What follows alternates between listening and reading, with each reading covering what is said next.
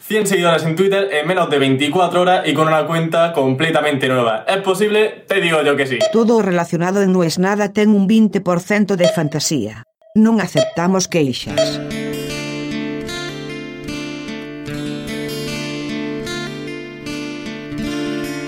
No quiero decir yo se los dije.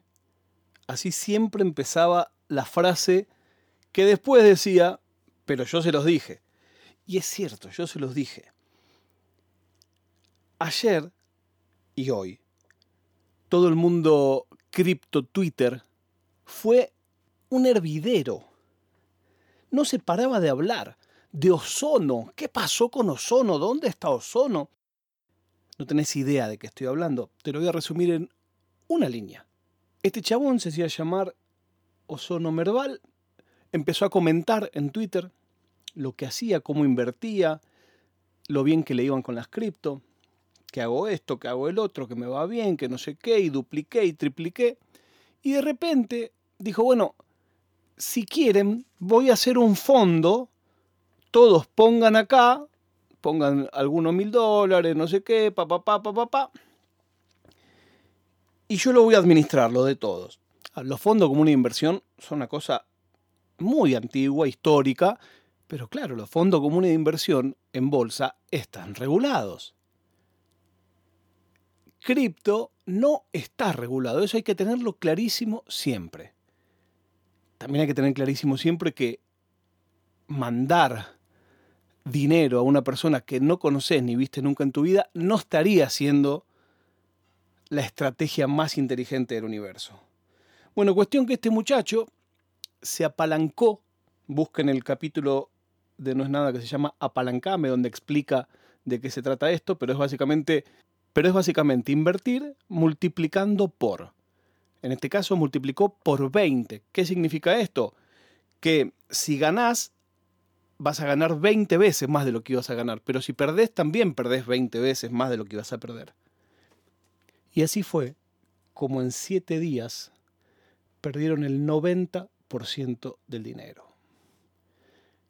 Claro, entre medio, ¿habrá llegado a invertirse ese dinero o no? ¿O nunca salió de esa billetera lo que lo mandaron y bueno, se dio la casualidad que justo bajó? ¿Es un genio? y él sabía que iba a bajar y entonces dijo que invirtió en una cosa que bajó cuando en realidad no pasó? ¿O realmente pasó eso y perdiste y perdiste? Por supuesto nadie tiene comprobante, nadie tiene nada, simplemente una transferencia de una billetera a la otra, que yo creo que no alcanza para mucho más. Hoy me mandaron una captura de uno que le reclama un WhatsApp y él le dice, sos tarado, me mandaste plata sin conocerme, no te obligué. Sabías del riesgo y llorás como un nene. Hacete hombre, garca las pelotas. La denuncia que te vas a comer, y bueno, todas unas puteadas, agarrate, haz lo que quieras. Pero yo quería contar otra cosa. A riesgo de que este podcast se haga muy largo, necesito compartirles esto que me contaron hace 15 días. Recibí un llamado de una amiga de un amigo que me dice, mirá, soy amiga de tal, es una persona pública, y me trajeron un negocio para hacer con mi Twitter. Y me dijo, tal, que vos me podés dar una mano para evaluar si conviene o no. Por supuesto, yo lo primero contesté, eso no te lo puedo decir yo, si conviene o no. No, pero dame un minuto, escúchame. Perfecto. Venía recomendada, escuché. Y me dice, ¿me quieren comprar mi cuenta de Twitter? hasta ahí no me sorprendía, sí, mucha gente compra cuenta de Twitter, a mí me parece que está mal, pero me dijo el que me la quiere comprar que la quiere porque está verificada. Le digo, bueno, pero vos sabés que en cuanto te la compren y cambien el arroba, deja de estar verificada. Claro, eso es lo que te quiero consultar. ¿Qué me quieres consultar? Que ellos lo que me dicen es que no lo van a cambiar el nombre. ¿Y entonces? Y entonces cambian el nombre arriba Vamos a suponer que esta chica se llama Mariela. En vez de decir Mariela y su apellido, ahora ponen Cripto Mariela. Y ponen en su avatar, le editan los ojos le ponen dos cositas rojas. Y empiezan a escribir tweets en inglés. Me dice, ¿cómo es en inglés? Yo tampoco lo uso tanto, ahora le doy más bola a Instagram.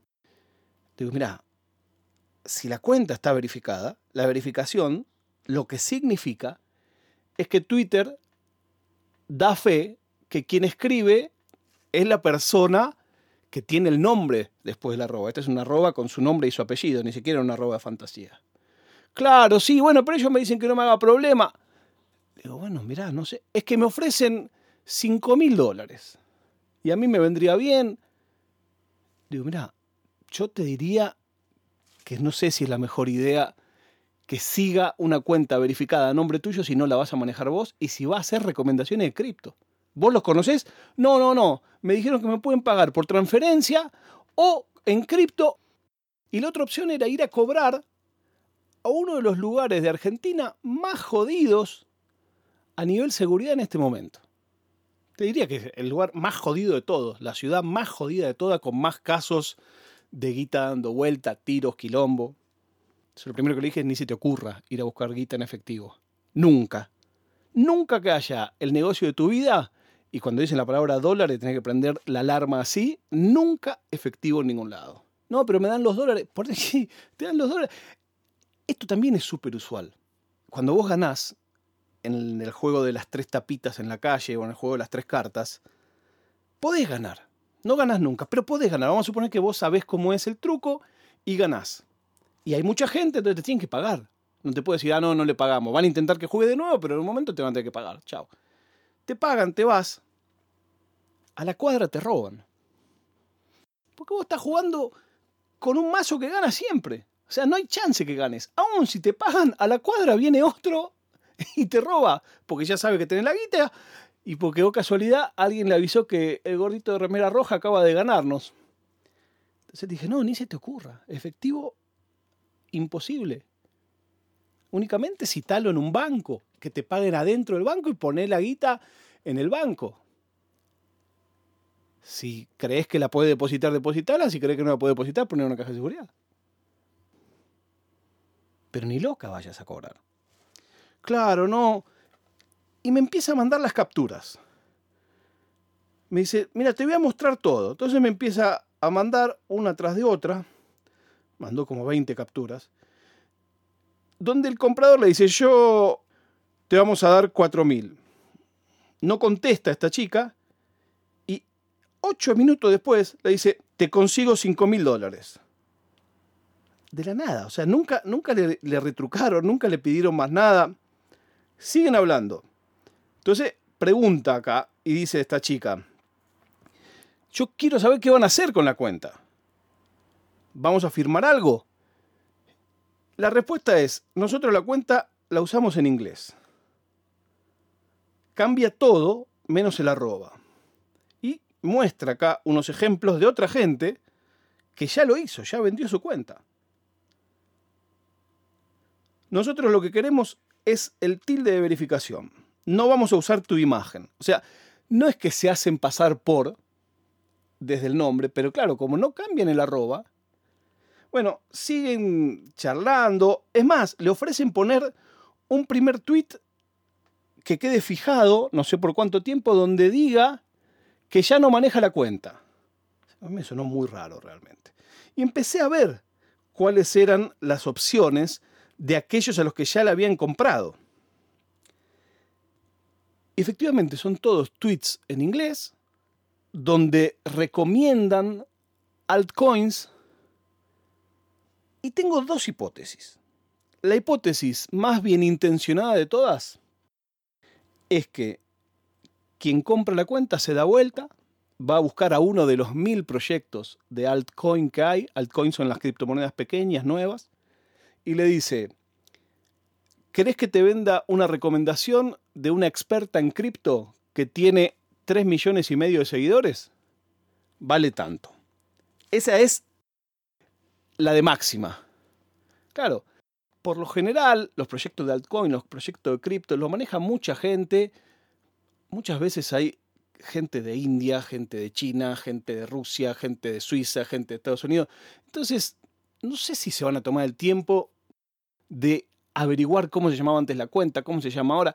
Conver, que tiene 3 millones de seguidores y tiene el tilde verificado, ya está, no hay nada más que hablar. Un tweet en esa cuenta y no vale menos de mil, mil y pico de dólares. Se recupera rápido. Eso es en el mejor de los casos. Claro, ya vi que tiene una granja de por lo menos 10 cuentas. Que de la noche a la mañana vos seguías a una chica, a una modelo, lo que sea, y de la noche a la mañana es una experta en cripto que tuitea en inglés. es muy insólito.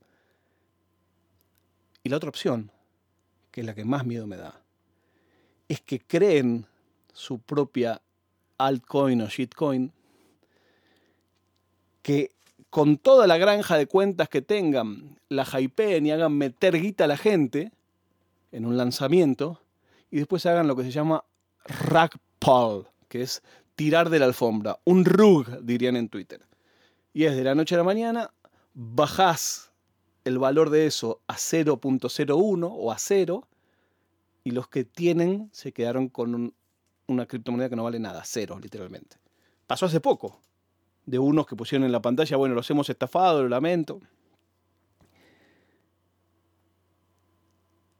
Y ahora apareció el caso este. Y es medio una señal. Lo llamé a mi amigo, ya no a esta chica, porque no tengo nada que ver yo con ella, pero bueno, es amiga de mi amigo, y le dije, che, mira esto. Y el pibe dice, ah.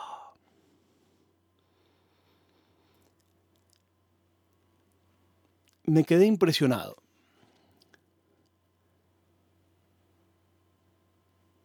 Lo que vale es el tilde de verificado. No nos importa nada, ni tus seguidores, ni lo que decías, ni la gente, ni siquiera voy a hacerme pasar por vos. Todos los días hay una nueva. Y como todas estas operaciones, el que cree que está haciendo el negocio de su vida es el que está perdiendo. La prueba de vida del día de hoy es que Federer no jugará los Juegos Olímpicos de Tokio. Nos encontramos mañana cuando yo les diga con un poco menos de cripto no es nada.